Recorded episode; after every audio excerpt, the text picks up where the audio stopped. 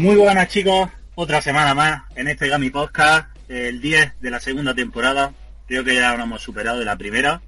Eh, y para hoy tenemos un podcast bastante entretenido, ya lo iré viendo según vaya transcurriendo, una sección nueva que esperemos que os guste. Y eh, nuestra primera sección como siempre de opinión entre nosotros y poquito más, ¿no? Pero bueno, vamos a la presentación de nuestros participantes de hoy que eh, es la primera vez que me encuentro con él. Eh, no lo conozco todavía, pero creo que durante el podcast de hoy vamos a entablar buena amistad. Julio, ¿qué tal? ¿Cómo estás? Hola, muy bien, pues encantado. Esta mi segunda semana, como tú bien has dicho, no estuve contigo la anterior, pero con muchas ganas y mucha ilusión, como siempre. Bueno, ya a ver aquí que yo repartiré cera y vara, así que cuidadito que yo soy el jefe que paga la nómina. Muy bien, muy bien. Oído cosas. Ese no soy yo, ese es Antonio que no está aquí, el tío se escabulle muchas veces. Y nada, quería preguntarte, porque ya que he entrado hoy como, como nueva incorporación, eh, entiendo que al, entrar en un podcast de, videojuegos como este, eh, será un buen jugón, ¿no? Eh, ¿A qué estás jugando ahora mismo? Pues mira, mi respuesta es la misma que la del que la que di en el podcast anterior, ¿vale? Juego normalmente a Destiny, Destiny 2, que no sea lo esperado hay que reconocerlo. Y a Dark Souls 3 ya me lo he pasado y ahora sí viene un poco la diferencia con la respuesta anterior. Por fin he conseguido matar al rey sin nombre. Tras 52 intentos. Ahí es nada. Bueno, por lo menos lo has matado yo, que ni he jugado. Sí, sí, exactamente. la, constancia hace al individuo, ¿no? Efectivamente. Bueno, eh, nuestro segundo participante de hoy y ya habitual en este podcast, Raúl, ¿qué tal? ¿Cómo estás, compañero? ¿Qué tal? De nuevo aquí pasando un buen rato con todo, con todos vosotros.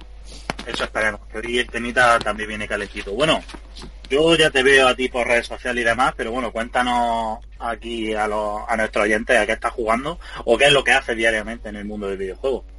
Aparte del típico picoteo, Tekken World Cup, Street Fighter y demás, estoy dándole últimamente a uno de los hacks de los fans eh, que PlayStation 2 se hizo varias versiones sacadas del Dragon Ball Budokai Tekaichi 3.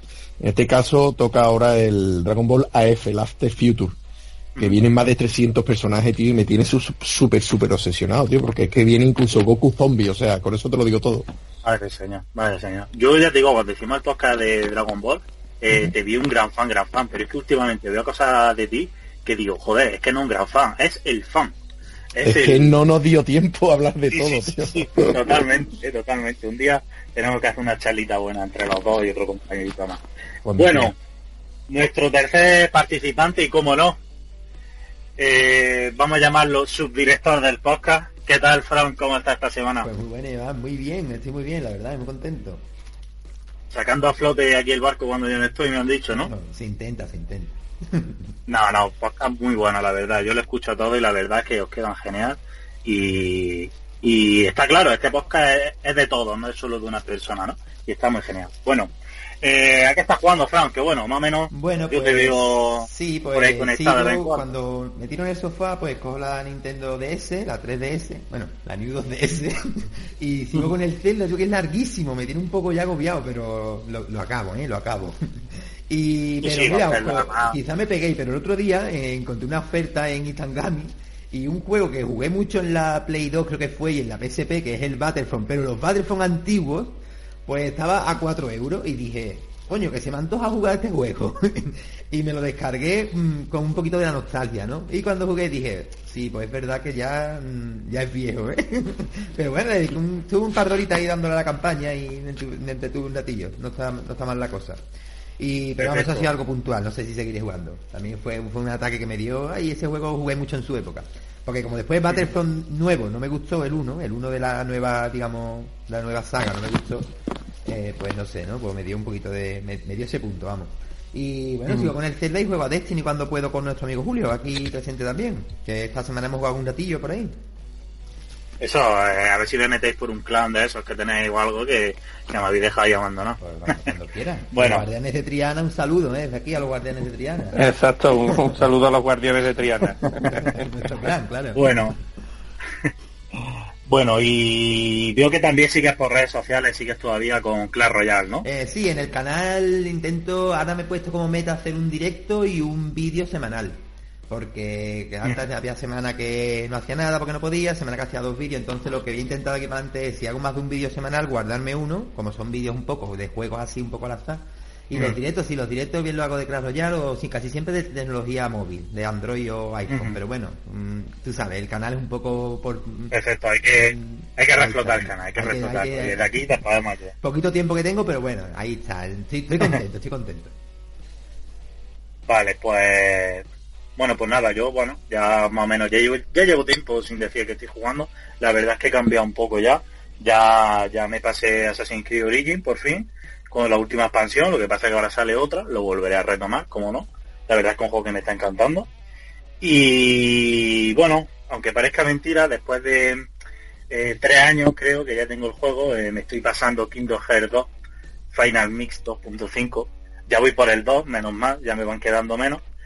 Y sigo ahí en el mundo de Disney, que aunque la gente no se lo crea, no un juego para niños, ni mucho menos sí es verdad que la ambientación, la musiquilla, pues te recuerda tal, pero luego la historia, yo creo que es de la historia más complicada de un videojuego. O sea, no lo podéis imaginar. No sé si alguno de vosotros lo habéis jugado. No, yo no. No, yo no. lo ha jugado. Hay un silencio, pues yo digo una cosa, lo recomiendo, porque si os gusta... a ver, es un machacabotón al final de cuentas, pero la historia está muy bien, no tiene nada que ver con los mundos Disney y nada de eso. Y la verdad es que está muy bien, muy bien el juego. Y esperando ya que salga el 3, la verdad, porque le tengo muchas ganas. Y poquito más. La verdad es que últimamente, bueno, me pillé esa dos de Colossus también, la verdad, estoy pillando, tengo casi todo lo exclusivo de Sony y la verdad es que son juegos que en su día yo no jugué, pero la verdad es que lo he disfrutado, no me lo he pasado, voy por la mitad del juego porque la verdad es muy cortito, pero es muy rejugable, la verdad, eh, también se lo recomiendo a la gente.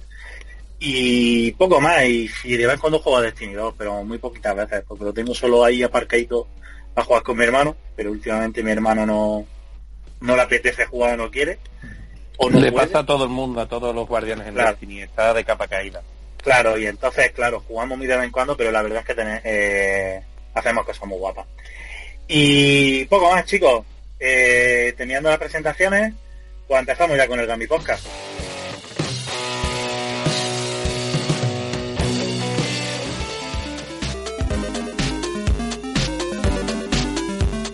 Muy bien, pues nada, para la primera sección de este programa de hoy eh, vamos a hablar de los momentazos, vamos a llamarlo así entre comillas, los momentazos en los videojuegos. ¿Vale? El titulito ahí, esos momentazos que hemos tenido nosotros, eh, vamos a echar la vista atrás, esos videojuegos antiguos o modernos, según la edad que tengamos cada uno, esos momentazos que nos han eh, se nos han quedado señalados en la memoria, ¿no? Ese momento no un momento de, Juan, me he pasado un videojuego porque hay un bicho, no, no, el momentazo, ¿no? Y aquí ya, pues, doy paso a, mm, por ejemplo, me apetece a mí el primero, eh, disculpadme Julio y Fran, pero me apetece saber el, uno de los momentazos de, en el videojuego de Raúl, ¿no? Porque me está llamando mucho la atención este compañero. Cuéntanos, Raúl. Me parece que soy aquí ahora, me cago en todo. No, no, porque seguro que me cuenta uno de Dragon Ball y te voy a decir, ole tus aunque no se pueda hacer. No, hombre, hay mucho, mucho, hombre. Dragon Ball, date cuenta que quitando el primero que salió de Epoch, que yo ni conocía la consola hasta hace unos años, sí que es cierto que hemos vivido muchísimos años, muchísimas salidas y, el momentazo, momentazo ha sido pues hace poco, ¿no? Un mes y pico prácticamente cuando salió el Fighter Z, que ya te dije que fue prácticamente por fin el videojuego en las manos.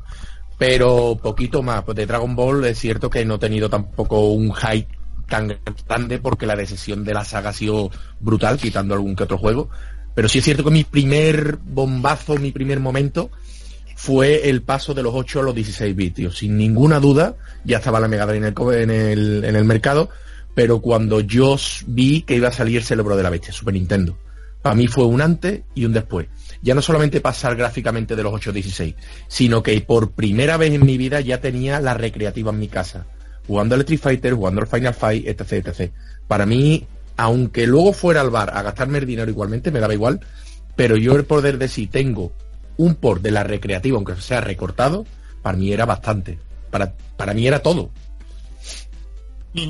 No, sí, la verdad que ese momento, hombre, yo ese momento, como tú comprenderás, lo recuerdo, no lo recuerdo, porque yo mi primera consola que recuerdo es una Mega Drive, pero la verdad que para la gente que vivió antes de Mega Drive, sí es verdad que tuvo que ser un bombazo, ¿no? Gente que venía de la Spectrum o, de Nintendo, de una consola así, luego te vienen los 16 bits, digo yo que eso sería un bombazo para, para la gente, ¿no?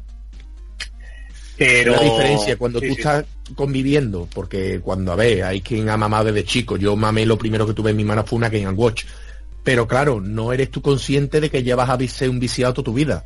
Mm. Luego te regala la Game Boy, la Master System, la tienes ahí, pero ya estaba en el mercado, ¿sabes? Pero cuando tú te marca algo es cuando sale algo que tú ya estás metido dentro. Y fue el paso de los 8 a los 16 ya no quiero, o sea, yo he empezado dando este dato, por ejemplo, pues fue lo que a mí me marcó estando ya mm, donde yo prácticamente ya estaba inmerso en la en el vicio, en el videojuego. Anteriormente te lo regalaban, pero eso ya estaba en el mercado, no ha sido una salida que a ti te impactara. Y he empezado aquí por 16 bits porque luego quería pasar, o lo digo ahora ya mismo, el paso del cartucho al CD, el paso de Super Nintendo a Play 1. Yo creo que incluso fue algo más gordo, tío. Totalmente de acuerdo contigo, Raúl. Totalmente. Para mí ha sido la el cambio de generación que a mí me ha dejado el momentazo de decir, joder, lo que estoy viendo, sí, estoy de acuerdo. Es por todo, ¿eh? gráficamente, ya se quita el spray y pasa al polígono. Eh, es cierto que el cartucho tenía a lo mejor escenario pre-renderizado, que luego ya en Resident Evil y algunos otros juegos más, pues aún se, imponía, ¿no? Porque quiera que no, era unos requisitos que el CD tenía 700 y pico de, mega, pero claro, el juego no podía llegar a tanto, porque si no la máquina no tenía, eh, la arquitectura no te daba para que tirara el juego, etcétera. Pero yo luego, eh, hay una cosa que me marcó muchísimo, que era poner el CD en el radio o en el, en el, en el, la o sea, lo ponía incluso a la mini cadena y escuchaba la música del juego, tío. Eso pasaba en muchos CDs de Sony y en muchos de Saturn. Y a mí eso me marcó, porque traía la banda sonora dentro. Y para mí eso fue un antes y un después, tío. Sí, sí. De hecho, recordás que la Play 1 tenía un modo de audio, ¿no? Que si la dejabas como abierta, había como un modo de audio, podías escuchar... Exactamente. Y podías escuchar de música. Y podía escuchar CDs de música también, cierto, cierto. Sí, la verdad es que son momentazos en los cambios generacionales, pero sí es verdad que en aquella generación Nintendo siguió con los cartuchos. Sí, es verdad. O sea, Nintendo le dio un poco igual, ¿no? Pero bueno, la verdad es que ese momento sí es verdad que fue impactante para todos, porque ahí fue ya el momento de juegos multidiscos y demás, ¿no? Que se pusieron muy de moda con juegos muy como los Final Fantasy, muy muy roleros, muy JRPG, ¿sabes? Eh, bueno chicos, vamos a seguir hablando, Julio. Cuéntanos tu, tu, momentazo, no lo dejemos, no lo descaigamos, es una conversación. Vamos bueno, pues vamos a ir tirando. Yo lo que primero que me gustaría preguntar es hasta dónde puedo entrar en spoiler, porque tengo que hablar de la saga Dark Souls, que es una de mis favoritas, y, y no sé hasta qué punto puedo entrar en spoiler. No voy a, es un combate, es el boss final del segundo y último DLC, pero no es el final canon del juego, por lo cual no es el spoiler más gordo que pueda soltar, pero hombre, bueno, no sé, lo cuéntalo, tú cuéntalo y el que lo esté oyendo y no quiera escucharlo, que pase un par de minutitos el audio. Bueno, también lo digo por también lo digo por vosotros, porque el que está escuchando con, con, darle al stop, con, conmigo no te preocupes, no te preocupes, que yo lo único que he jugado es el uno que lo regalaron en 360 con el gol y me mataron la primer monstruo y lo quité. Expláyate. por Vale, pues mm, vale, a mí me gustaría voy a empezar fuerte, ¿vale? Con, Dark Souls 3, que me parece que es un juego que cierra la saga de, una forma brillante. Y bueno, eh, vamos a ponernos un poco en situación, ¿no? Porque esto es un momentazo, sobre todo por el lore. El lore de Dark Souls es el, consta de lo siguiente, se basa en lo siguiente. En un mundo gris, ¿vale? Donde solamente había niebla y dragones, pero los vamos a dejar aparte, apareció una llama, ¿vale? Esa llama trajo consigo cuatro almas. Tres de ellas las cogieron los tres de los señores que gobernaban, y una cuarta y más poderosa, la denominada Dark Souls, la cogió un pequeño pigmeo. Los pigmeos eran los pequeños humanos sin conciencia y sin voluntad propia que nacieron también al calor de la luz, ¿vale? Pero pertenecían a la oscuridad, pertenecían a la, al coger la Dark Souls, pertenecían a la oscuridad. ¿Qué pasa? Que durante mucho tiempo el fuego dio, luz dio lugar a la vida y los tres, los tres dioses esos que hemos mencionado anteriormente gobernaban sobre los humanos. Pero los humanos en este ciclo de, luz, perdón, tenían raciocinio. Al tener raciocinio, por, por lo menos por tener eso, aceptaban ser gobernados por los dioses, mientras que había otra corriente que preferían no tener voluntad propia, pero gobernarse a sí mismo, dando paso al ciclo de oscuridad cuando la llama se apaga. ¿Vale? Esto así resumido rápidamente. Todos los Dark tienen lugar cuando la llama se va apagando, ¿vale? Entonces, eh, tienes que decidir al final del juego si apagas la llama, si dejas que se apague la llama y dar lugar al ciclo de oscuridad donde los humanos se gobiernan a sí mismos, o la vivas y continúa la dictadura benevolente de los dioses, por así decirlo, ¿vale? Dicho esto, nos encontramos en el segundo DLC y último de Dark Souls 3, que es la ciudad anillada, que es la ciudad que los dioses le dieron a los humanos porque todos ellos tenían en su interior un fragmento de la, del alma oscura, ¿vale? Porque el, primer, el primero que la cogió la partió en trocitos pequeñitos y creó la humanidad. Entonces, eh, llega, llegamos al final de este DLC y nos encontramos a un personaje llamado Gael, que nos ha estado ayudando durante el primer DLC y durante el segundo en forma de espectro, indicándonos por dónde debemos ir, ¿vale? y nos lo encontramos y nos lo vemos en un aspecto muy demacrado, ¿vale? Porque no se corresponde con el espectro. Quiere decir que han pasado muchos años y es como nosotros, un humano que ha ido simplemente un paso por detrás de nosotros, aprovechándose de nuestro movimiento, y ha conseguido coger el alma oscura que nosotros vamos a también, que es nuestro objetivo coger en el juego, ¿no? Entonces, ya partiendo del lore, es un, es un momentazo, ¿no? Porque tiene mucha, mucha importancia e, este boss, ¿no? Este boss, al fin y al cabo, tiene el alma oscura, que es lo que ha dado lugar a, la saga, a todos los problemas, por lo que el mundo está en la deriva, por lo que el mundo se ha roto a sí mismo, ¿no? Luego, aparte, tiene una música, como acostumbra la saga Darsu, que no tiene música durante el 95% del juego, pero sí la tiene en los boss. Y bueno, la, la estáis escuchando ya de fondo, ¿no? un tema prácticamente orquestal con un coro que te transmite la, importancia y la enjundia del movimiento, ¿no? Y por último, me gustaría destacar el combate que esta saga te proporciona, ¿vale? Esta saga no es un machaca botones, esta saga tienes que fijar el objetivo en el, en el enemigo y a partir de ahí vas bailando y vas esquivando sus ataques, hasta que aprovechas y encajas tu golpe, ¿no? Aparte de eso, el combate se desarrolla en una especie de desierto enorme, como son siempre los escenarios de los combates, con muchas dunas, que a veces te juegan una mala pasada los desniveles. Y este boss, como todos, tiene varias fases, pero este es un poco jodido porque no tiene dos fases, incluso tres como tiene uno de ellos, ¿no? Este tiene cuatro, ¿vale? Cada vez que le quitas un tercio de vida tiene una fase y lo curioso es que cuando le queda simplemente un toque de vida, que ya te pones tú nervioso porque suele pasar en la saga Dark te pones nerviosa por rear botones pensando, le doy, le doy y lo mato ahí, en ese momento, si ya estaba loco anteriormente por las tres fases por las que había pasado, ahora en esta cuarta es prácticamente imposible. Es una máquina de matar que no te deja darle, hasta que, evidentemente, algún día después de tantos intentos consigues matarlo, ¿no?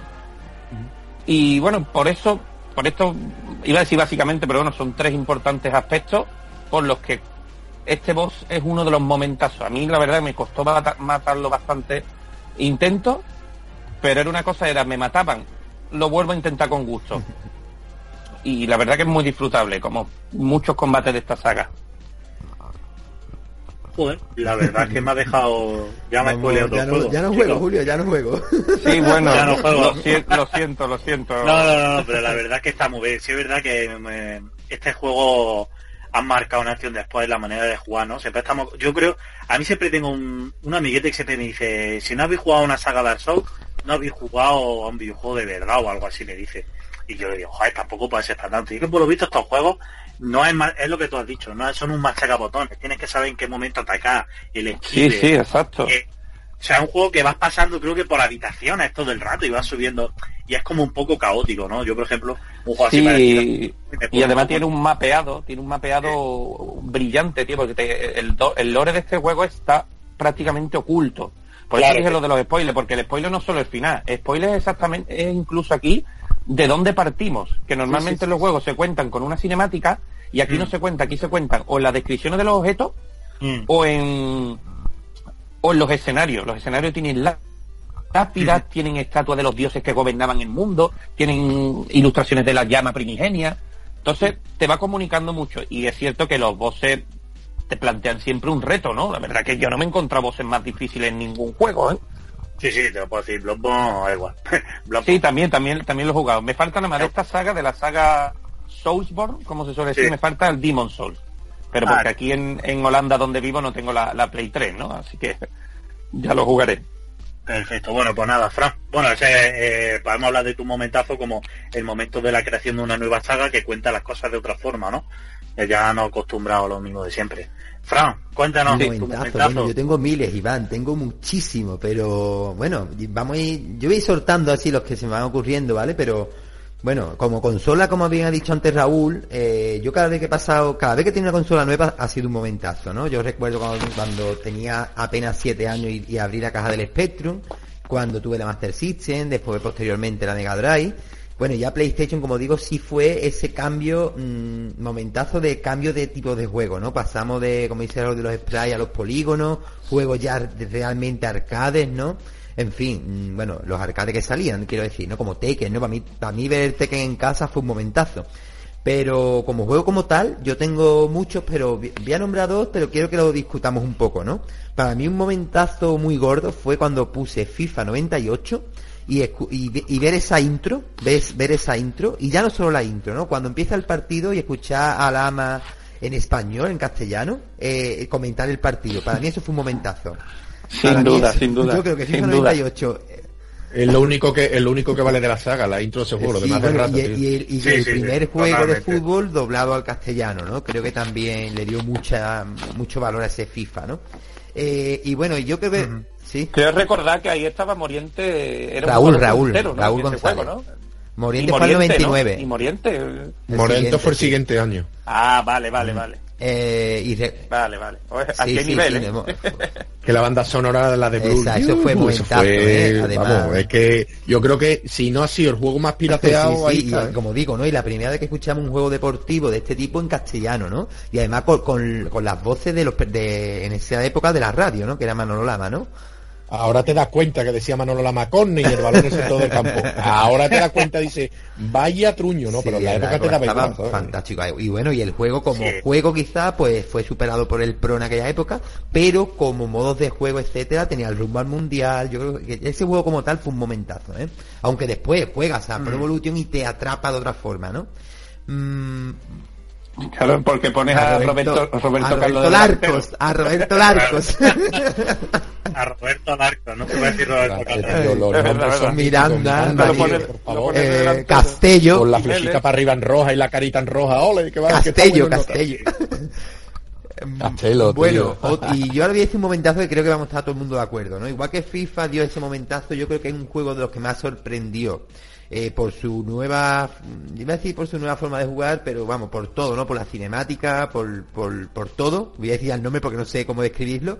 Metal Gear, ¿no? Yo cuando llegó el Metal Gear Solid a la Play 1 y empieza esa intro, ese codec, no hablando por radio, pero con cámara, con todo tu personaje por radio, después la aventura, ese momento con Psychomantis cuando controla tu mando y te vibra, eh, en fin, yo creo que ese juego es que el juego entero es un momentazo, ¿no? Yo creo que ahí no hay eh, hay cada vez que hay una cinemática, era un momentazo, la historia era brutal. Yo creo que ese juego, mm, para mí como tal, ese juego es una obra de arte, el cual es un momentazo entero, ¿no?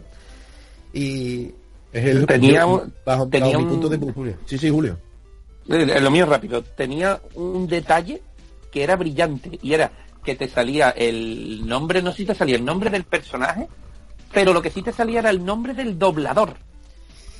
Cuando, cuando aparecía un, un personaje por primera vez, tío. Yo recuerdo que el de Ney era Alfonso Vallés, tío. Sí, sí, sí, sí. Es que de hecho es una de las cosas que de, de Kojima, ¿no? Que en la época era raro el juego, de hecho yo creo que con los dedos de una mano puedes contar los que venían doblados al castellano. Y eso fue un puntazo que hizo que, que la media vida de la saga, porque para mí Kojima es un director frustrado, que ha querido y no ha podido, y, realmente los juegos anteriores, tanto de NE como de MSX, apuntaba manera, pero ya aquí fue el bombazo. Aquí fue ya totalmente una película. De hecho, es el único juego de la saga que viene doblado. Los demás no lo han, seguido. Totalmente. pero, pero, pero no estaba Konami de hecho totalmente de acuerdo, para que tú veas, que tuvieron que poner billete aquí eh, Konami España, que si no, no lo traducen ni lo, ni lo doblan. O sea que al final aquí en España le costó el dinero. Eso es una de las, de las cositas que muchas veces no se sabe. Pero bueno, se agradece porque quiera que no, está de puta madre y poquito, yo, vamos, puede ser que de Konami sea el único juego doblado al español y doblado al español con los dedos de una mano te lo puedo contar, ¿eh? O sea, que quiera que no, eh, está bastante bien. Y luego, pues, que Kojima para mí aquí llegó al culmen de todo, porque luego podéis jugar al 2, podéis jugar al 3, ah, podéis jugar a, bueno, el, el, ¿sí? sí, no, lo que te quiero decir, el primero porque el primero y la gente le tiene muchas ganas y tal, pero el 3 para mí, de toda la saga, para mí el 3 es el mejor. Sí, el Snake es muy bueno. La verdad, el para mí, yo no he disfrutado más juegos ese final con esa música Mm, mira, los bellos de punta, creo que eran las 2 de la mañana y dije, no puede ser, yo sigo jugando a esto. Ese final del 3 a mí me, a mí me llegó, ¿eh? muy bueno. Yo, sin embargo, el 4 y el 5, en las dos versiones, las dos partes que tiene, no he podido, tío. Porque hay más cinemática que juego. Es una cosa que a mí, es verdad, que no sí, sí, sí pero me gusta más jugar que ver cinemática. Pero demasiado una cinemática, tiene esta saga, Pero es que muchas veces decía, dejo el mando y me voy por algo de comer porque veo la película. Llega a llega a Aparte que esta saga se, llega un momento que, sí, que esta saga eh, puede ser medio la mitad de ella puede ser verdad, el espionaje y demás, pero la otra mitad, bueno, podemos aceptar que es, ficción, ¿no? Pero es que ya llega un punto que es que hay voces que, que manejan y creo que hasta expulsan por la boca abejas, tío. En fin, es que ya llega un momento que es que te la dejas de creer, por lo menos lo que me pasa a mí. Yo he jugado hasta el 3 y a partir del 3 ya dije, ya no puedo más Metal Gear, ¿sabes? Bueno, y otro... Bueno, que no sé si queréis seguir hablando de la saga Metal Gear, que la verdad que podemos hacer un poco... Sí, es que Metal Gear, mm, como momentazo... Que, yo creo que se lo merece, pero, pero siguiendo el momentazo fue eso, pasar de, de dos dimensiones, ¿no? Como estuvo en Nintendo y Master System, no, Master System a Mega Drive, no, a Mega Drive no estuvo. Creo. ¿El qué, perdón? Eh, ah, no, digo que ya no, desde NES pasa, creo, a... Claro. No, perdón, desde antes. X, NES, ¿no? Y ya... Luego sale el Ghost Babel, que es el Metal Gear de Game Boy Color. Hasta que sale... Eh, bueno, tiene también este típico, que es el más conocido prácticamente. Cuando tú dices Metal Gear, todo el mundo se le viene de PlayStation 1. Claro, ya luego la saga ha seguido pero la versión que hay remasterizada entre comillas o el port de este del 3 que ha dicho iban a, a 3DS es muy muy buena tío sí, sí, o si no lo has jugado no sé yo lo recomiendo yo jugué en el HD Classic este que estaba en el 2 y el 3 bueno el 2 el 3 y todos los de MSX estaban los dos también para jugar ¿sabes? que la gente se piensa que el Metal Gear 1 el de Sony es el 1, el 1 y no. Claro. No, no, mucho menos. es el 1, es una continuación de otros que hay De hecho, los, los, los primeros, estos de 8 bits, puedes escuchar una música que ya suena en el de PlayStation 1. y la escuchas y dices tú, hostia, pero si esto viene de aquí, ¿sabes? Sí, sí. Bueno, pues siguiendo con, el, con los momentazos y enlazando un poco con el que ha dicho Fran, porque yo creo que también un momentazo. A ver, hemos jugado a, los juegos de deporte durante toda la vida y la verdad es que nunca nos ha preocupado, o sea, en aquella época obviamente no te preocupaba, eh, los rostros de los jugadores, ¿no? Y contando, Frank, que el primero que se narraba y era en español y era eh, la gente de radio, ¿no? Eh, Manolo Lama y etcétera. Pero yo recuerdo, eh, corregirme porque no lo tengo muy claro si es FIFA 2000 o FIFA 2001. En PC fue el primer juego que yo vi a Raúl y a Hierro con la misma cara. Pero no como están hechos ahora, obviamente ahora sería mejor, pero en esos primeros juegos para mí fue un momentazo porque ya estabas viendo que algunos jugadores los rasgos, sí, sí, sí. Yo creo, sí, sí. mantenía y se le notaba. De hecho, si os ponéis cualquier vídeo, lo que sea, yo me flipé, porque yo en aquella época jugaba en PC. Y la verdad que yo me flipé cuando vi que, que se le veía la cara a Raúl y a Hierro. Era como, joder, macho, es mi jugador favorito, porque obviamente yo soy del Real Madrid. Eh, vosotros aquí obviamente sería del Betis o del Sevilla, no lo sé pero yo soy del Real Madrid, la verdad es que a mí eso fue un momentazo también. Yo soy, yo soy del Ajax, Hombre, Iván, Iván, eso que comenta yo lo noté mucho porque la verdad que PlayStation 1, bueno, había que imaginarse ese rasgo, ¿no? Claro, no, en PlayStation no. De PC, yo estoy hablando de, cambia a PC. En PC sí se le parecía a los dos. Yo noté esa diferencia, de lo que te quería comentar, yo la noté en la llegada de la Play 2. Yo ahí ya sí veía caras. Ahí ya yo diferenciaba a Raúl de Robén, a Raúl de, de no sé, ya estaba Casilla. Es decir, yo en la Play 2, esos primeros juegos de tanto de PES como de FIFA, eh, ya sí se le veían esas caras. Yo creo que ahí sí. Ahí noté yo, claro, yo en PC no jugué, yo no jugaba en PC en esa época. Y, es verdad que, sí, que yo en Play 2 ya es donde noté esos rasgos, ¿no? Esos, esos primeros que ya, ya sí se parecían a los jugadores reales. Vamos, tengo una anécdota con mi abuelo, mi abuelo era mayor ya también, aunque bueno, ya falleció hace unos años, pero cuando la Play 2, él me veía jugar, él llegaba a pensar que era un partido, ¿eh? Así que yo ahora pienso, si me viera jugar FIFA de la Play 4, ya que se lo vamos, se lo cree del todo, vamos. Piensa que está jugando, sí, mm. sí, es verdad. Es que antes lo... Eso era una maravilla, la verdad. Pero bueno, no sé, vamos a ir aquí con los momentazos. Yo para mí otro que lo vea, o lo voy a quitar a todos, porque mira, tengo ganas, porque yo soy el más pequeño de aquí de todos, seguro. Y yo lo disfruté mucho de pequeño, la verdad, yo lo voy a decir. Yo estaba jugando ahí a mi Sega Mega Drive un día, ¿vale? Y claro, tú en el Sony 1, yo creo que ya más o menos sabéis por dónde voy yendo. Si os lo quito alguno me lo decís y corto. No, no corto, no, cuéntalo, cuéntalo, Claro, tú llegas al Sony 1 y tú cogías tu esmeraldas, ¿no? Tú cogías tu esmeralda y tú te querías pasar el videojuego sin morir, sin continuar, sin no sé qué, pero cogiendo la esmeralda. Y nunca pasaba nada. Te decía, bueno, pues vale, pues ya está, ahí coger la esmeralda, me sale el final bueno, no sale Inman ahí haciendo el tonto al final. Vale. Y luego llega Sonido. Y tú dices, pues bueno, voy a coger la esmeralda. Yo, ahora, vosotros pensáis que en aquella época yo bastante que tenía para un cartucho, que yo no leía revistas, no había internet, no había nada. Bueno, pues cuando yo aquí el niño coge, se coge su esmeralda y de pronto pega un salto y ve al Sony ahí transformarse en super, yo lo llamo Super Saiyan, Super Guerrero, llámalo como quiera. Pero es que eso parecía, es que es así. eso parecía la escena de Freezer contra Goku, ahí en el planeta nada más destruyéndose, cómo se convierte, con qué rabia y el pelo para arriba también. Yo los vallos de punta los tengo también. Y lo ves volando, tío, lo ves volando y dice tu madre mía, Sonic Goku. Eso es el en el, en el mundo de los videojuegos. Y vamos, yo es que no paraba de volar. Es que cogía anillos y me ponía a volar por el mapa. Es que me daba igual llegar al final. Cogía todos los anillos que podía para seguir volando. Y la verdad es que para mí eso tú, es que tendría 10 años o menos. O 8 o 9, no sé cuántos años ya en aquella época. Pero vamos, yo lo flipé, chavales. Yo no sé vosotros. Totalmente de acuerdo contigo. Momentazo cuando ves a Super Sony, vamos. Super Sonic, no Además, ese juego, ya. ese juego ya estaba Espérate que ya hay versiones archivos IPS que mm. ya te hace hasta el Migate no Goku. o sea, cuidado que ya se transforma en cualquier cosa, que ya crean los fan tíos la caña de. Claro, claro, es que al final, sí, en el juego ese Fran estaba, creo que ya te acompañaba ahí. Sí, porque como es al final, este era eh, el 2 y el 3 eran continuación, el uno del otro. De hecho, donde acaba el 2, empieza el 3. Y ahí tenía Tile que te ayudaba en algunas partes del juego con otro segundo mando, que eso fíjate, en un juego que era de un personaje, podías enchufar un segundo mando y, podías controlar a Tile. Y eso también, pues ya empezó como a meter más personajes en el mundo de, de Sony, ¿no? Que es una pena, es verdad que con el tiempo eh, Sony se ha desvanecido un poco, pero no por... Porque yo creo que hay juegos que le sientan bien un tipo de, plata, de plataforma y a otros no. Por ejemplo, a Sony el 3D no le sienta muy bien, la verdad. Ya una pena que... Yo creo que el, cambio de cámara en el Generation sí. todavía es aceptable, pero ya a partir de ahí ya todo, todo lo que salió eh, el, Caballero Oscuro, que, que no, no, entiendo cómo pudo salir ese juego. Otro que, sé, multitud. Creo que también se transformaba el logo. Luego, luego, quisieron hacer un reinicio, creo que está en equipos 360 y en Play 3, que se llama Sony de Go. Vamos sí, tío, pero malísimo. Bueno, hace poco acertaron ¿no? con el Sonic Manía, ¿no?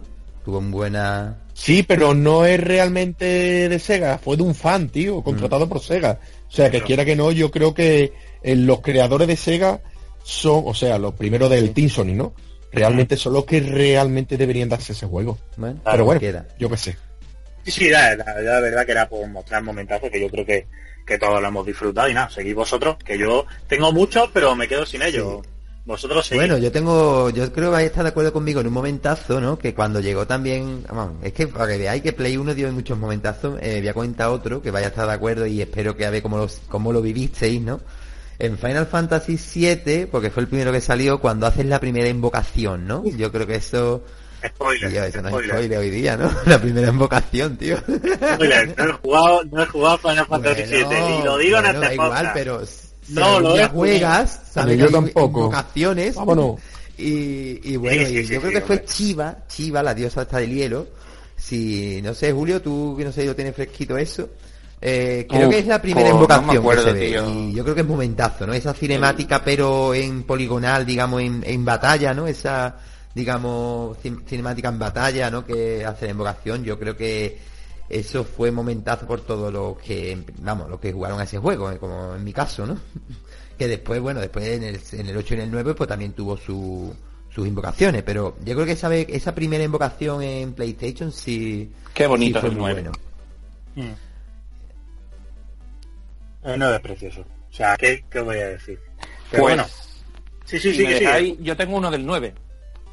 Cuenta, cuenta. Empieza ya. Eh, sin riesgo de spoiler, Sí, avisaremos Sí, sí. al principio que Vale, este pues- podcast tiene riesgo de Pues, spoiler.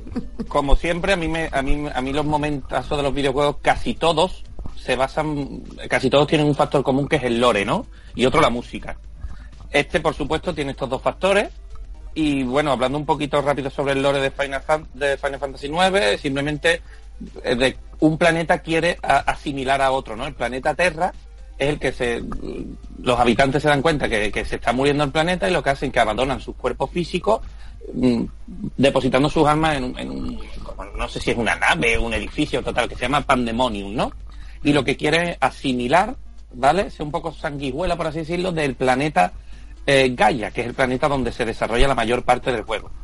Llegado un momento se decide viajar a Terra, nuestro protagonista, bueno, nuestros protagonistas de- del juego deciden viajar a Terra y allí nuestro principal protagonista, que es Gitan, ese ladrón tan, tan simpático y tan, tan ligón que también cae desde el minuto uno, eh, se da cuenta que él es un genómido, es un habitante de Terra, pero que a diferencia de los demás no ha abandonado su cuerpo físico y además es un emisario de la muerte. Está hecho, su propósito, su objetivo en la vida es, eh, lo mandaron desde pequeño para que se criase en la tierra, para que sembrase el caos y así mm, favoreciese la destrucción de, un poco del, del planeta Gaia y así fuese más fácil asimilarlo por parte de, de Terra, ¿no?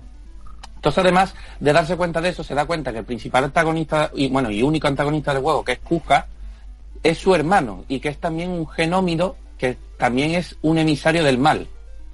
Entonces, estos dos factores son los que le hacen volverse un poco loco y dejar a sus compañeros de lado e intentar, no, se sabe si en ese momento del, del juego, en esa escena, él intenta escapar de algún lado, pero lo que quiere es ir solo. Y suena la música, como la estáis escuchando de fondo nuevamente, You Are Not Alone, que es uno de los temazos, de los mejores temazos que ha hecho Nobuo Uematsu, que es compositor de, de la saga, creo que desde el 1 hasta incluso el 10. Creo que en el 10 abandonó la saga.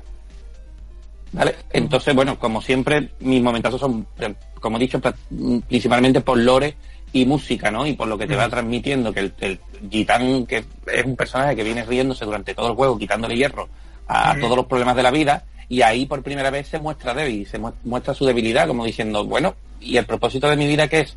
¿Matar a los demás cuando yo simplemente quiero vivir en paz y divertirme? Entonces, sí, sí, la verdad. que es, ese es- juego- es- es un punto de inflexión en el juego, es como yo digo, un, un pico de intensidad, ¿no? Sí, la verdad que ese juego eh, tiene muchos picos, podríamos...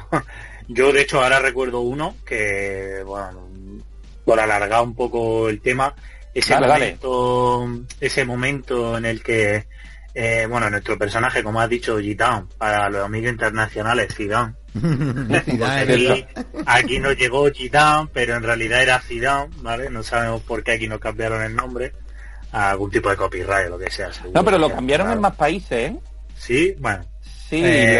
lo- hace un rato lo leí antes de entrar en el podcast. Si me acuerdo, lo encuentro, lo, lo digo por Bueno, aquí. otro, otro momentazo de ese videojuego es cuando mm, está, creo que en el primer disco, sí, recuerdo que en el primer disco o en el segundo, no lo sé. Cuando estás con el personaje Vivi, bueno, al final es una cinemática. Vamos a acordarnos que en esta cinemática no se hablaba, ¿vale? Solo había música, por eso mm, se recuerda que esa música es espectacular, básicamente. Los tres primeros Final Fantasy de, Yo, PlayStation, la música es espectacular. Yo diría que es la mejor banda sonora de todos.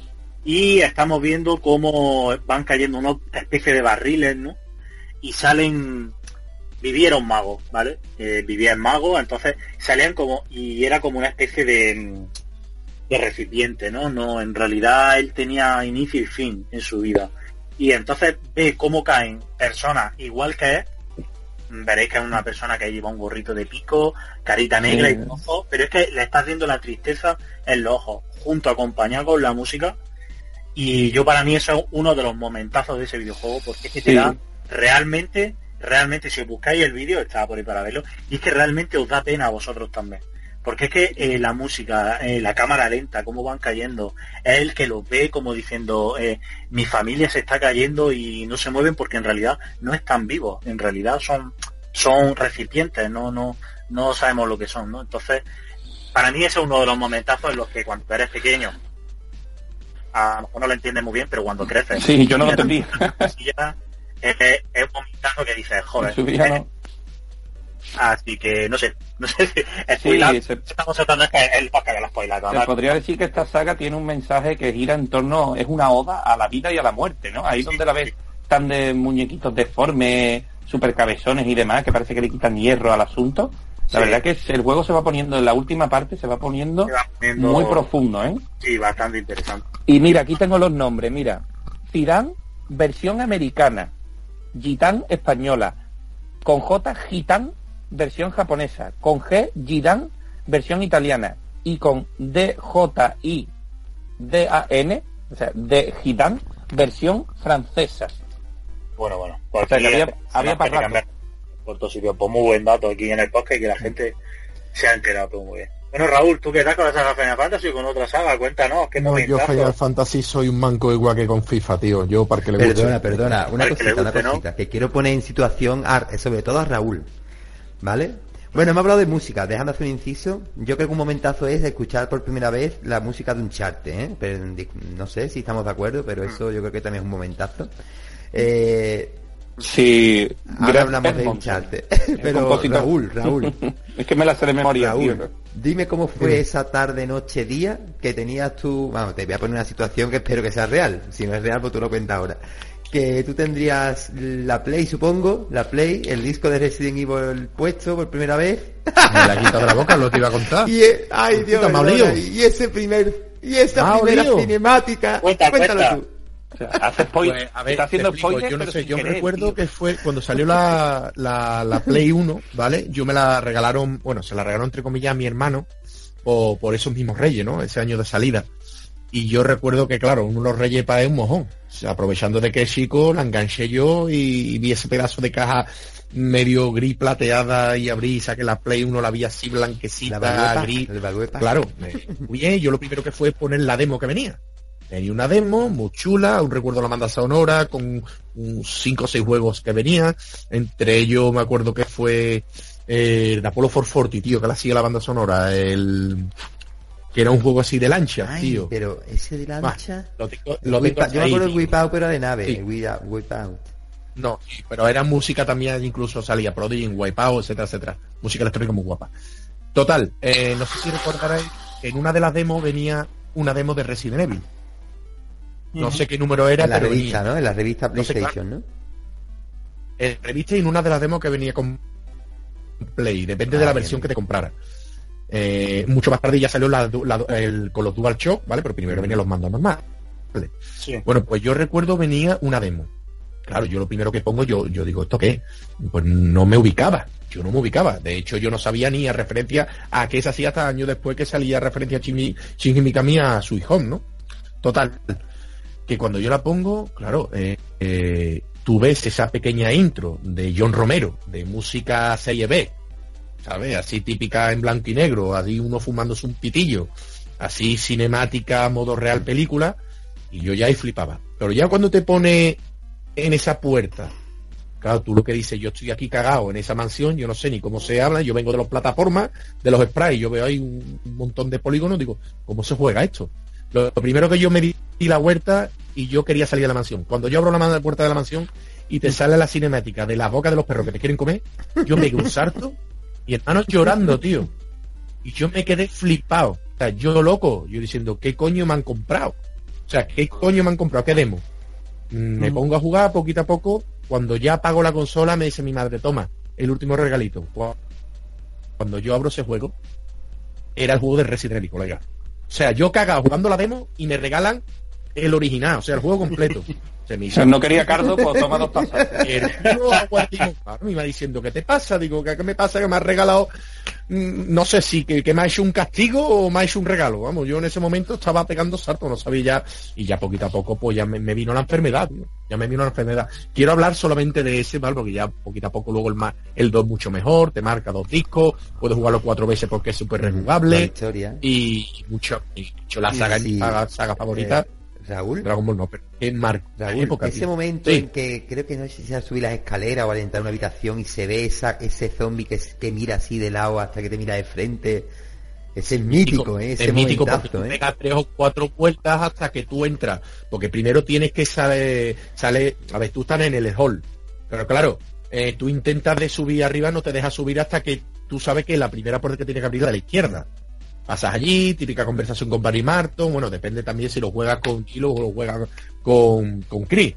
Eh, hablas con él y te vas para adentro. Claro, eh, pasas el hall, pasas el salón, primera puerta a la derecha, tú escuchas tic-tac, tic-tac de ese pedazo de reloj de, de, cuerda, claro, tú dices, tía, tío, es que parece que te está avisando que algo va a pasar. Pasas al pasillito, a la derecha no te deja abrir las puertas, tiras a la izquierda. ¿Eh? Ves ahí dos plantitas, un tío ahí en cuclilla, y tú lo escuchas. Y dices, hostia, la primera, mira, te cagas. Sí, que no hay otra, tío. Ah, yo tenía, recuerdo, tenía 16 años, tío, que es que... Sí, sí, que fue un momentazo, que vamos, totalmente.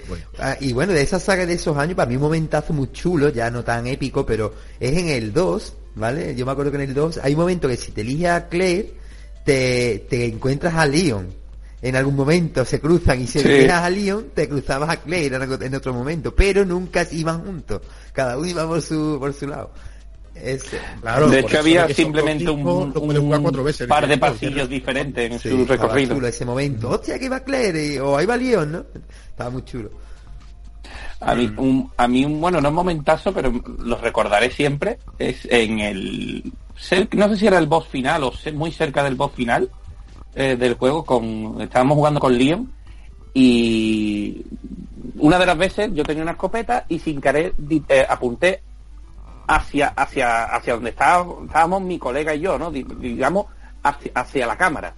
Y el juego tenía el detalle de que si hacías eso, hacía como que se rompía el cristal del televisor. Mm. Imaginad la primera vez que yo escucho ¡pum! Escucho un tiraco y veo que el televisor se rompe por nosotros. Y yo, yo, yo, yo. Luego ya eso tardó dos segundos porque dijimos, yo, yo, que es un efecto. Pero esos dos segundos, yo cagado, diciendo, ¿qué, está pasando aquí? Ha roto, como se dice, la cuarta pared, ¿no? Que se dice, ¿no?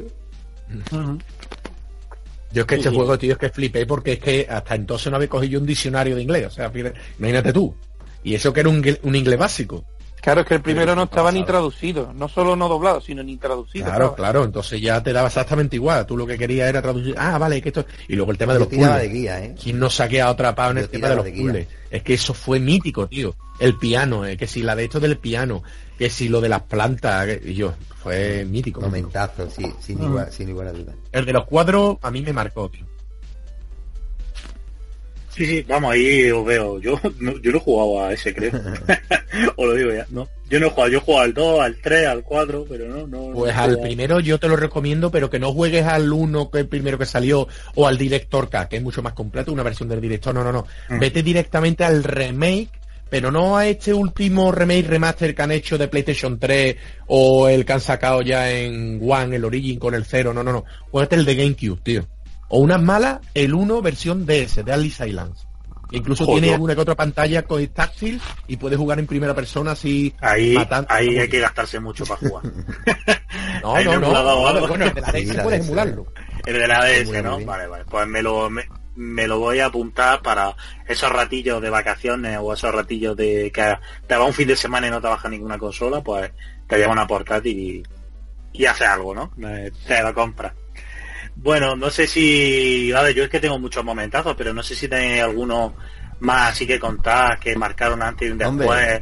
tanto ya ni Yo tengo muchos y yo más que marcaron, yo creo que me marcaron a mí, Iván. Yo tengo uno muy bueno en Dreamcast, por ejemplo, cuando jugaba al Soul Calibur, tío, que yo pensaba que, que no había jugado un juego de lucha mm, mejor que Tekken, ¿sabes? Que, no digo que sea mejor que Tekken como forma de lucha, pero, tío, cuando tener la Dreamcast de salida o a lo poco tiempo, eso era un momentazo, ¿eh?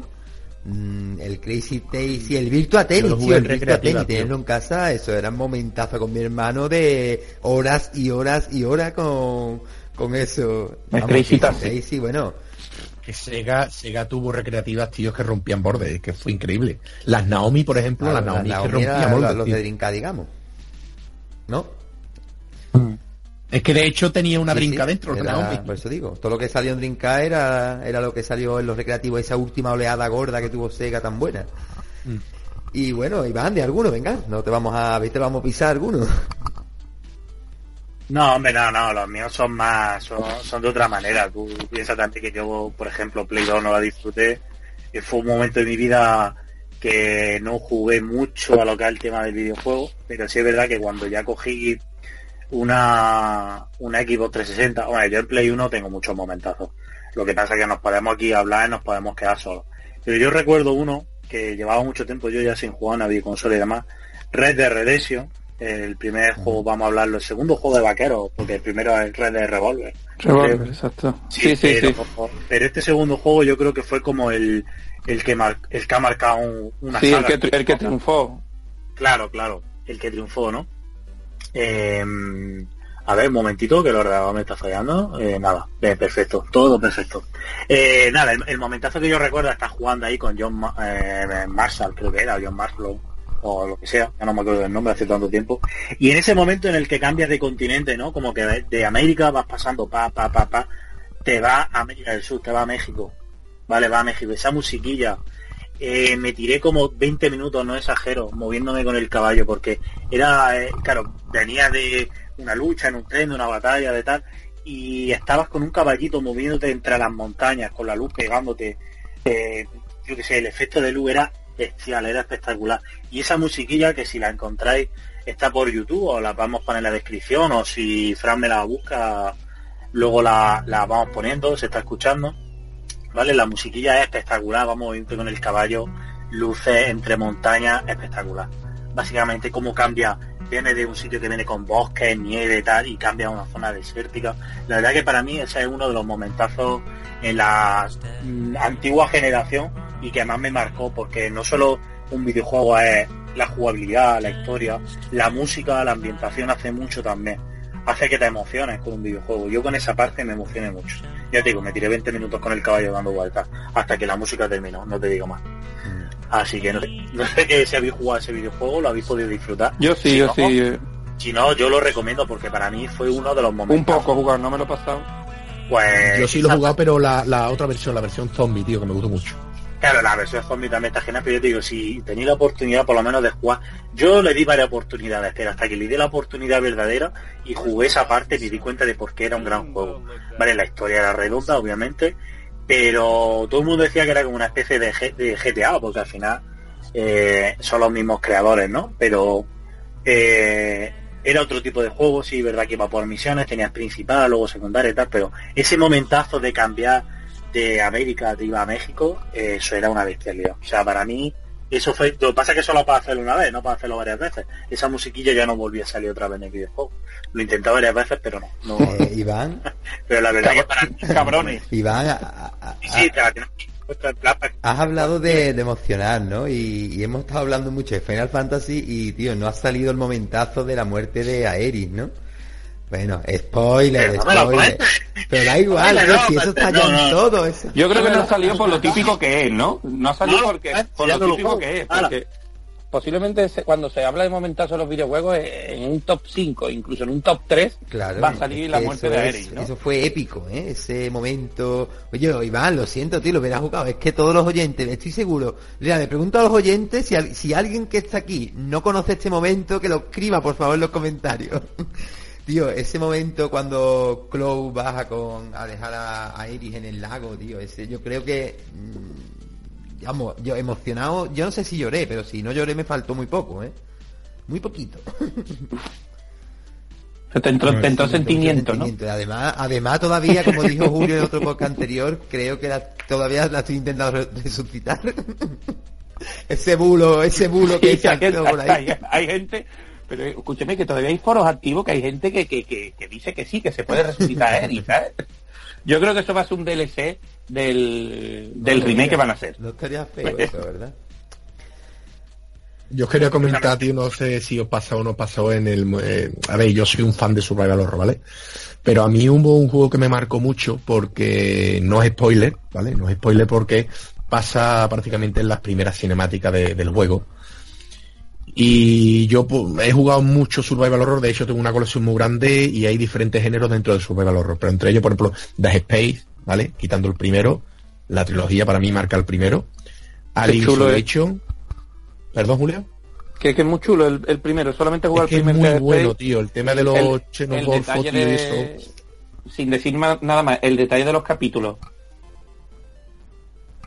En, en Death Space. Sí. Mítico. Mítico. Yo, por lo menos... El detallito ese que te das cuenta al final, dices tú, hostia, tío, me lo han estado diciendo. Claro, y no te das cuenta porque, a ver, eh, como protagonista Isaac me parece muy bueno. el principio de lo que es el videojuego parece una típica película. No sé si alguno lo habrá visto. Pero ya en sí la cámara al hombro parece muy Resident Evil 4. O sea, que quiera que no, es un juego que, que muy rejugable. A mí me gustó mucho y depende de lo que haga, pues no que te salga un final diferente a otro, pero sí es cierto que hay parte de la nave que no te la revisita y por eso digo la rejugabilidad. Otro que me gustó mucho es Alien Isolation.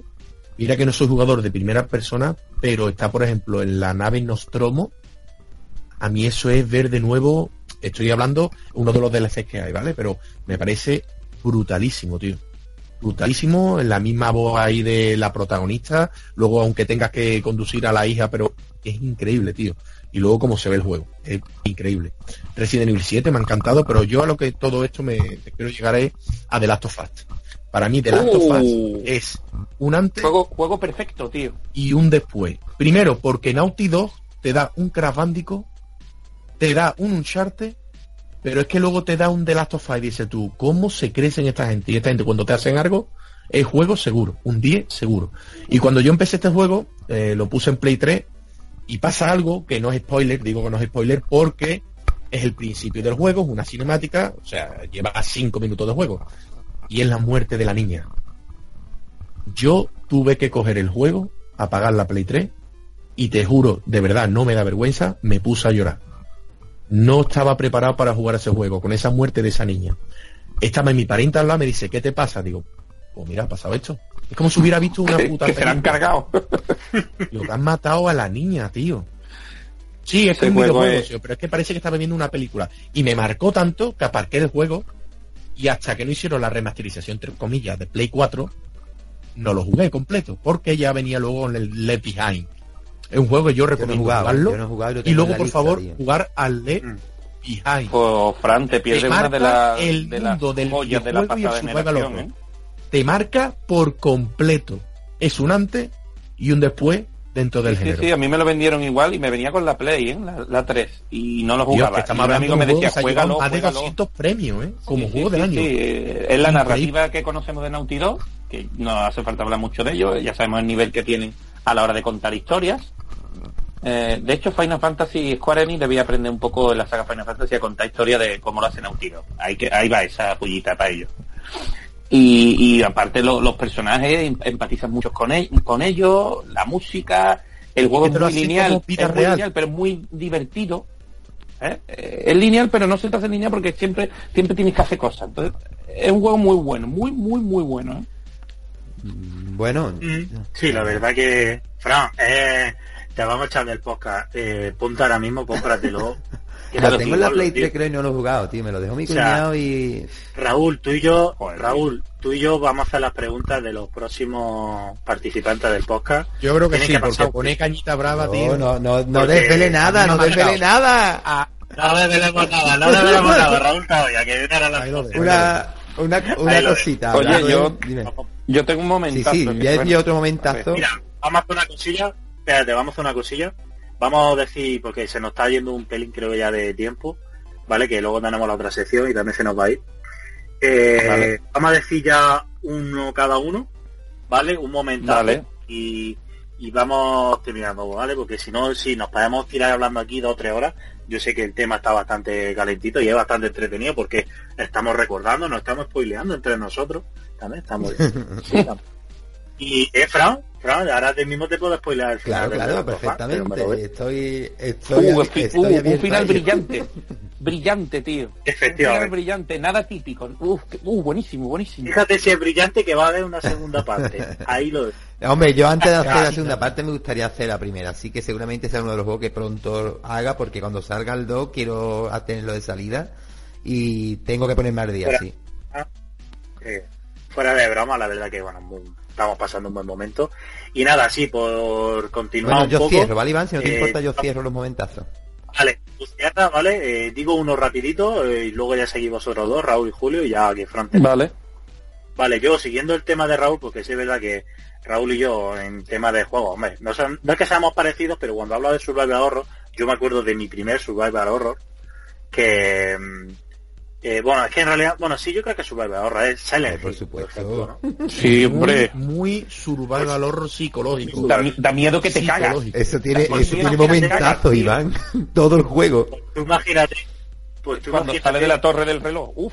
Voy a decir dos momentazos en los que corté la consola porque no tenía ganas de jugar. Porque aparte yo era un poco masoca, jugaba por la noche. Porque decía, joder, estos juegos hay que disfrutarlos y te tenés que poner en, en- en No, tensión. no, no, Iván, eh, un survival horror es de noche y con los cascos, ¿eh? Fuera de Eh, cachondeo. sí, Sí, bueno, es así. sí. a casco no tenía, pero bueno, mi primer momentazo en ese videojuego fue nada más empezar el juego, eh, aprende a salir de la cafetería esa porque tienes que hablar con 4.000 personas y me mataron unos perros.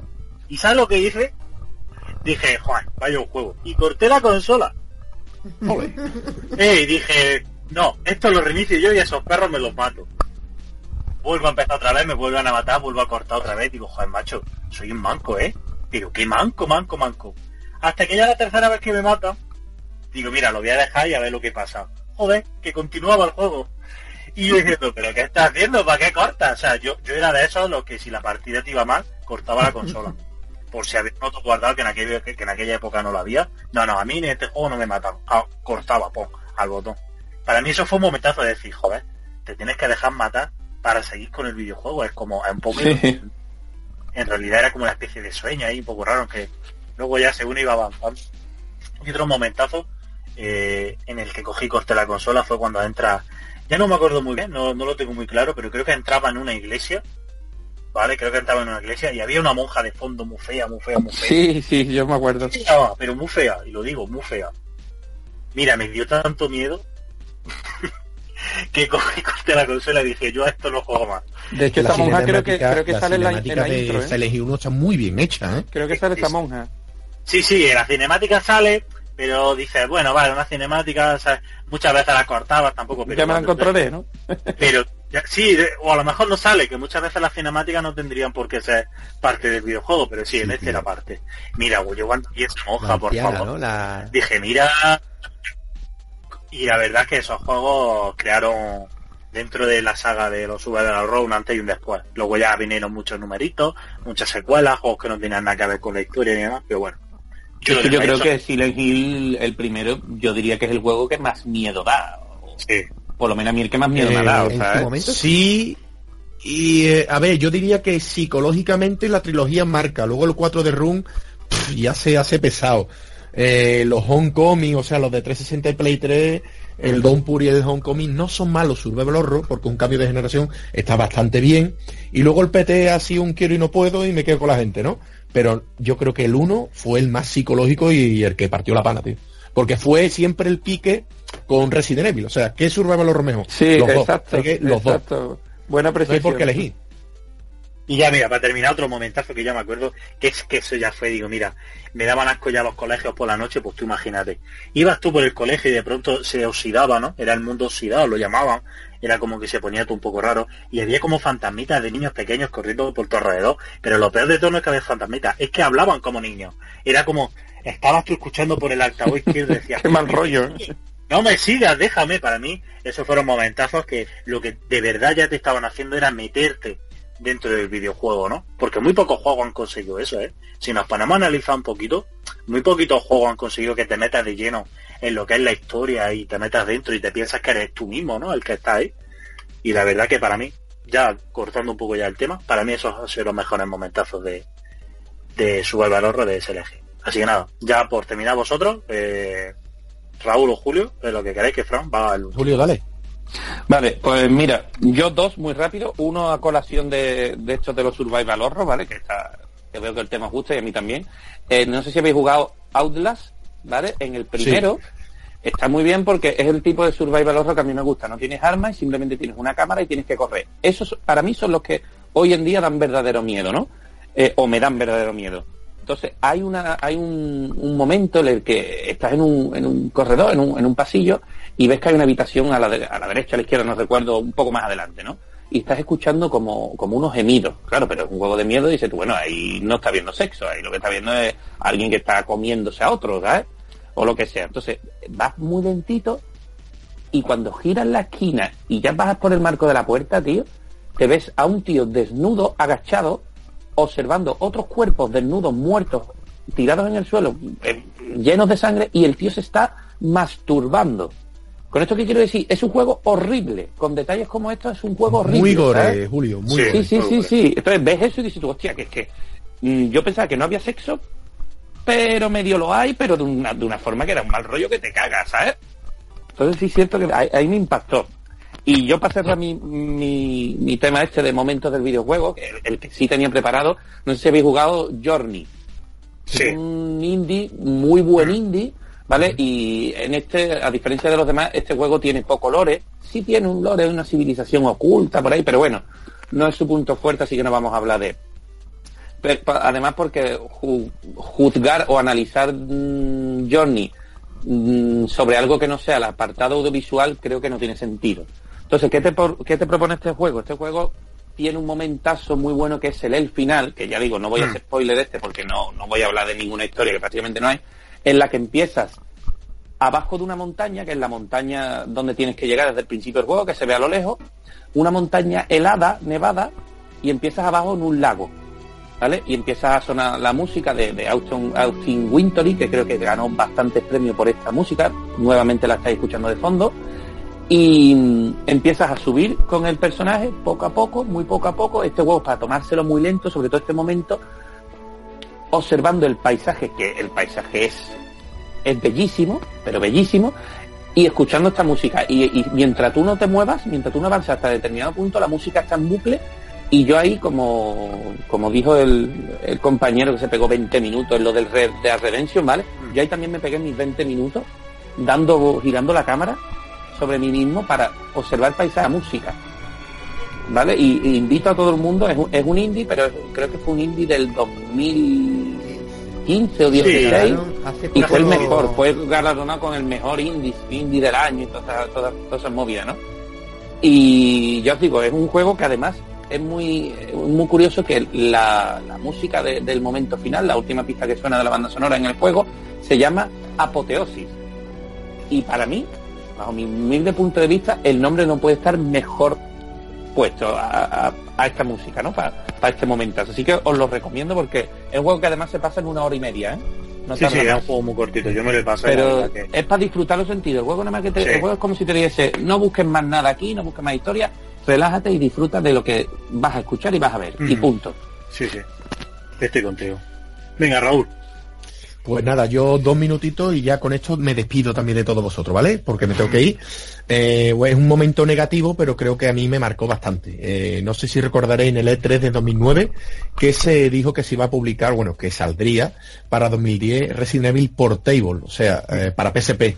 Y me quedé pues con la cara rota la cara rota porque pusieron incluso una pequeña cinemática con la PSP y la, la parte de PSP, pues, tío, ahí saliendo los zombies en medio de lo que es prácticamente Raccoon City y al final pues no llegó a ser posible. Es un, un juego que, que, a día de hoy pues ni siquiera los fans lo han retomado y, y nada, algo negativo que a mí me marcó, por lo menos a mí y todo el mundo creo que como fan de la saga pues quedó ahí, quedó ahí esperando. Así que yo sin más, tío, si no Si no, No, no, importa. no, Raúl, no te puedes ir. No te puedes ir porque ahora vienen las... Eso, que queda nuestra segunda sección. ¿vale? Venga, venga, me quedo un Eh, poco. Venga, un poquito que ya terminamos. Fran, Sí. venga, tú rapidito y venga, Eh, bueno, yo mm, voy a contar un momentazo que no viví en primera persona. Creo que lo he contado en otro podcast o se lo he contado a vosotros en, en cerrado, ¿no? En micro cerrado.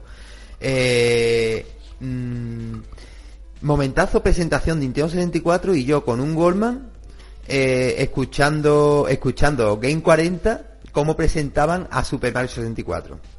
Eso fue mm, un momentazo, pero mm, como yo digo, por audio. Yo parecía que estaba yo viendo esa presentación, no puedo, creo que fue en Guillén Caballé, Caballé, Caballé el que lo estaba haciendo y es que era impresionante. Era, mm, yo estaba viéndolo, yo digo, joder, ¿cómo es Super Mario? Pues lo estaba describiendo de tal manera que yo lo estaba viendo. Y bueno, hemos hablado un poco de los momentos de Nintendo 64, que es verdad que pasó un poco sin pe- mm, con más pena que gloria, pero es verdad que a la- a la- al tiempo, ¿no? Parece que han envejecido pues bastante bien sus buenas joyas, ¿no?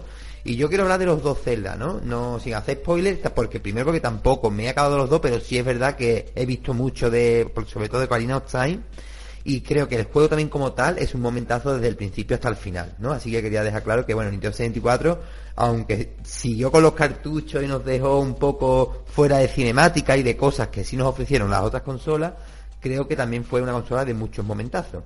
Y bueno, yo le quería decir aquí a los oyentes, antes de pasar a la siguiente sección, que como es normal, muchos momentazos se nos han quedado en el aire, porque somos cuatro, porque momentazos hay millones. Hemos, como Hacemos otro programa. siempre, esto es una opinión personal, Sí, sí, como claro. siempre esto es una opinión personal, son unas charlas aquí distendidas en plan amigos, pero me gustaría que si son tan amables que bien en la página de Gami o en la página de iBox en los comentarios nos dejaran sus momentazos, Sí. aunque lo hayan escuchado aquí, ¿no? Pero si le has recordado algo nuestra charla, O la gente que no escuche por Exacto, iTunes también, iTunes la gente que no escuche por claro, iTunes en también. todas las vías. iTunes, De todas maneras, también tenemos en una nueva categoría en la web eh, que se basa, se dedica a esto eh, em, em, específicamente. Sí, sí, eso, que tenemos la... Momentazo tenemos de los videojuegos. Es verdad, tenemos una categoría que es momentazo de los videojuegos, que no sé quién la hace, pero está de lujo, Claro. de lujo, ¿no, Julio? bueno, chicos, yo... Sí, bueno, la he come- no la hago yo, la he la yo, pero bueno, si el que se quiera sumar, Exacto. bienvenido, así le damos más juego y Claro, le damos más a vidilla y todo más esto. cositas. A, A mí es la categoría en la que me gusta Exacto. escribir personalmente, pero quien escriba, yo me tenéis un Exacto, lector pues más. nada, que Gami está abierto para todos, ¿vale? Así que si os gusta escribir, si os gusta subir vídeos, si queréis hacer análisis, etcétera, en contacto por nuestras redes, ¿vale? Ya puede ser Twitter, el correo electrónico, o no sé si tenemos Iván, corrígeme, pero tenemos también Facebook, ¿verdad? Creo que sí. Sí, hay Facebook, tenemos Facebook, tenemos Twitter, lo que pasa es que la vertiente Es la de Twitter es la que mueve, ¿no? más, la que más se mueve. Pero bueno, también tenemos Facebook, lo pondremos en la descripción. Exacto. Todo estará en la descripción para que la gente nos, nos ayude y, oye, ¿por qué no entablamos conversaciones con ellos y podamos hacer eh, cualquier sección con ellos, ¿no? O cualquier cosilla que, bueno, por ejemplo, esta próxima que viene va a estar muy interesante. así que bueno, Vale. como digo, eh, recordad que tenéis el canal de Twitter, eh, digamos el- nuestro, nuestro Twitter, y que muy pronto igual tenemos también Gami Podcast en el canal de YouTube. ¿eh? Esto todavía está ahí un poco en el aire, pero que pueden Sí, hacer muy pronto. Solo, solo tenemos todavía un poquito al aire, lo tenemos que preparar un poco mejor, Eh, pero sí, en un futuro ser que no. bueno, no, no, no, Iván, con tu permiso, ¿nos vamos Ah, al Gami Kids no. antes que se vaya Raúl? ¿Nos vamos al Gami Kids? Yo por mí, perfecto, antes de que se vaya Raúl, nos vamos todos juntos al Gami Quiz. Bueno, pues nuestro primer Gami Kids. mm, Y para ello tenemos el placer de tener aquí con nosotros a Julio Martínez. Bienvenido, Julio. Buenas, ¿qué tal? Muy bien. Bueno, Julio, te presento Raúl Cautivo. Muy buenas, tío. Aquí ¿Qué tienes tal? también a Iván, nuestro Eh, director ¿qué de orquesta. Y, Y bueno, y a Julio, tu tocayo, Julio J. Gámez. hombre, lo bueno apuntar. Hola, hola amigo. ¿Qué tal? Eh, muy bien, bueno, pues sin demorar más tiempo, Julio, vamos a empezar con eh, la primera pregunta. Recuerda que son cuatro bloques, dos preguntas por bloque, y que son cine de videojuegos, retro, general y música, ¿de acuerdo? Pues venga, Julio, te, te comento yo la primera, ¿de acuerdo? Te hago la primera pregunta. Estrenamos el Gami Kids. Bueno, cine de videojuegos. Street Fighter tuvo su adaptación al cine en 1994. En dicho film, film Jean- Jean-Claude Van Damme, protagonista de la película, encarnaba el personaje de Guy. En esta producción, como el videojuego, había que acabar con M. Bison. Y dicho personaje fue protagoni- protagonizado por, ya te digo, A. Tommy Lee Jones, B. Raúl Julia, C. Chuck Norris y D. Manuel González Sabín, Cañita Brava. Raúl Julia.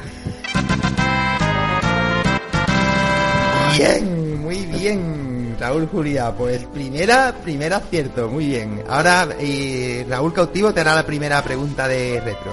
Raúl. Venga, Julio. En 1994, con la llegada de Sony PlayStation y Sega Saturn, se empezó a utilizar el soporte óptimo en las videoconsolas, pero anteriormente lo había utilizado una videoconsola de la marca Philips. ¿De qué consola hablamos? A. CDI, B. CDO, C. GDI o D. DNI. Ostras. ah, Pues esta me la voy a jugar. CDI. Sí, hombre, claro. Muy buena. eh, Dos de dos, vamos al pleno, vamos al pleno. Bueno, Iván. Pregunta, Venga, con la- pregunta general. Venga. Con la preguntita general, venga, vamos oye. Zelda Breath of the Wild ha sido el juego del año de 2017. Obviamente esto lo sabemos todo el mundo. Pero, ¿sabrías decirnos el nombre del protagonista del juego? A. Zelda. B. Link. C. Ganondorf. O D. Shin-Chan. Ojito, que esta- ojito que esta tiene trampa, ¿eh? Uf. A ver, el- uf, esta no es que tiene trampa, dices. Pues yo vamos a decir que el protagonista es Zelda. Oh, no, no. El esto, esta confusión la tiene mucho todo el mundo, básicamente. O sea, a ver, yo sé que el, el muñeco es Link, pero pensaba que igual la historia estaba centrada en ella. Ah, porque no ha jugado, ¿no? Porque no ha jugado al... al- No. Vale, pues... Ay, ay, un fallito, Julio, un fallito. Bueno, bueno. Bueno, está bien, está Bueno. bien. 3 de 4. Bueno, volvemos a... Bueno, queda... La de música. Es decir. Julio. Sí, es mi turno. Bueno, Julio, yo voy a pasar a ponerte directamente un fragmento de una muy conocida banda sonora de una saga, mejor dicho, muy conocida, ¿vale? Paso a ponértelo durante unos segundos y cuando terminemos ya me respondes. Venga, Perfecto. vamos allá.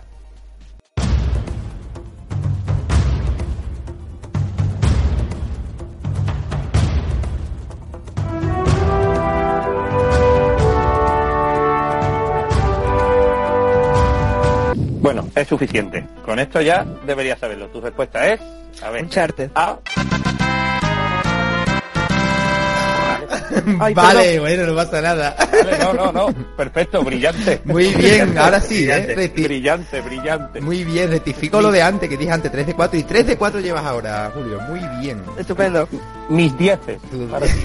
Muchas gracias. Perfecto. Bueno, volvemos a segundo bloque, Julio. Vamos a intentar que se complique una amiguita, ¿vale? Eh, cine en vez de videojuegos, ¿vale? Sé que esta te gustará. Mm, la Bahía del Crimen, uno de los mejores juegos desarrollados en España en la década de los 80, estuvo basada en una novela, que también tuvo su adaptación al cine. Por negativa de derechos de autor, el juego terminó llamándose La Bahía del Crimen, y no como el título de esta novela barra película en la que se basó. ¿De qué novela película estamos hablando? A. En el nombre de la rosa. B. La casa Rusia. C. La casa rosa. O D. Los vingueros.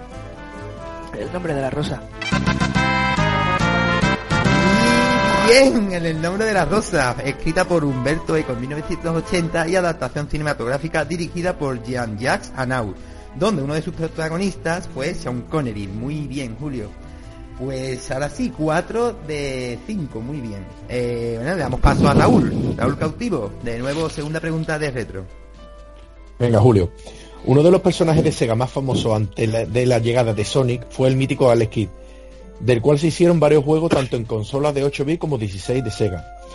Pero centrémonos en Alex Kidd in Miracle World de Master System. ¿Cómo se llamaba la ciudad que libera Alex Kidd al finalizar la aventura? A. Radaxian, B. Nadixian, C. Fantasy Star o D. Trebujena. Creo que es Radaxian.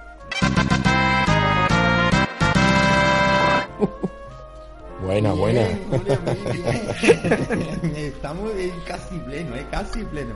Bueno, eh, Iván, General, segunda pregunta.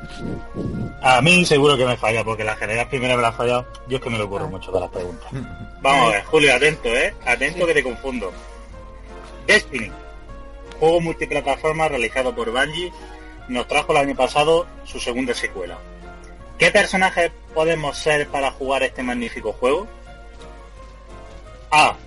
Titán hechicero gladiador. B. Hechicero cazador titán. C. Mago sanador hechicero. C. Oliver Benji y Atom. Perdona, no. Atom. Cazador, hechicero y titán. Muy bien, sí.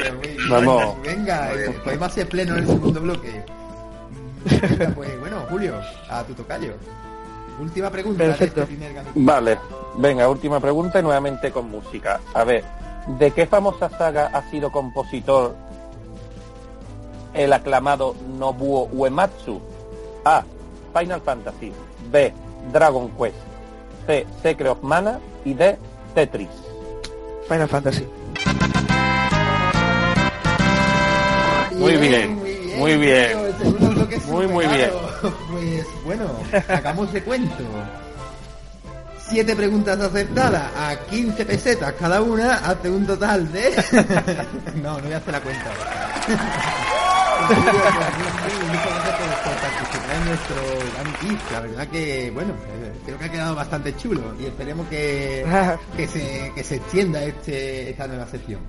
Eh, bueno, y recordarle a los oyentes que si quieren participar solo tienen que mandarnos o bien un tweet a Gami, post- a Gami, a Gami.es o dejarnos un correo en la web o un comentario también en nuestro podcast en la página de iVoox o en la página de Gami.es. Y de toda la gente que quieran participar, pues seleccionaremos al, al más rápido, en principio. Así que, bueno, Julio, pues por nuestra parte, muchísimas gracias. Muchas gracias a vosotros. Venga, por a tío. Julio, muchas gracias. Venga, un saludo. Hasta Hasta luego. Chao. Hasta luego. Y bueno, Iván, puedes despedir el podcast.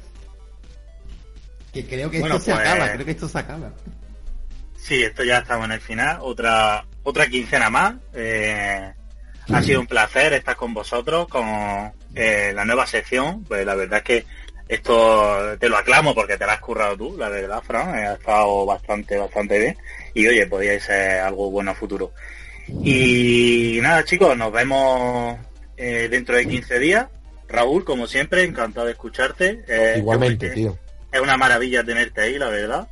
Eh, Julio, es la primera vez que nos Sí. encontramos hoy, pero encantado también contigo. Espero que sigas con nosotros cuando puedas y, y puedas aportar más cosas de las que ya hacemos nosotros. Y, Muchas gracias Fran, por la bienvenida. eh, muchas gracias. A ti también. Y Fran, ¿qué te puedo decir a ti? El futuro director de Gami. ¿Qué te parece? La pelina que te he soltado. ¿Qué pasa? No, ¿Que nos deja o qué? no, no, no, no, no. Eh, gusto, yo por ahora sigo, por ahora por ahora sigo por aquí y nada chicos que de verdad muchas gracias por haber participado y nos vemos dentro de 15 días. Hasta luego, chavales. Hasta luego. Hasta luego.